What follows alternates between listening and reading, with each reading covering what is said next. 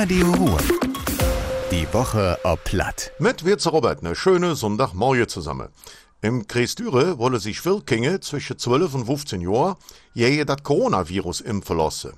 Um der hohen Aufrauch Rechnung zu tragen, gibt jetzt eine neue zusätzliche Impftermin. Jetzt am Mittwoch können sich Kinder von 2 Uhr nachmittags bis 8 Uhr abends pieksen lassen.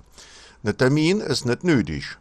Insgesamt sind bei uns im Kreis mehr als 156.000 Menschen vollständig geimpft. Der Ruhwasseroffer in Jülich kriegt Geld aus der Bürgerschaftshilfe von der Stadt.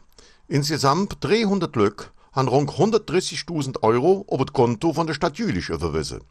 Die Summe wird jetzt auf mehr als 50 Menschen, die vom Hochwasser getroffen wurden, abgedeelt.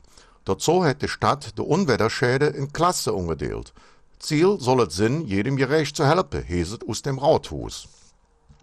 Der Stadt Düre würde Verknüpfung von sogenannten CO2-Ampeln in den Klassenräumen wegen ausbauen. Der Ampel ziehe an, wenn es zick wird, würde zu lüften.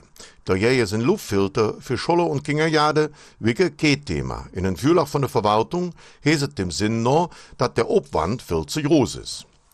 Dat in Jülich wird dies Jahr nicht mehr abmachen. Die Schäden nach dem Hochwasser sind zu groß. Zu Zuerst müssen Ersatzteile für die kaputte Pumpe beschafft werden.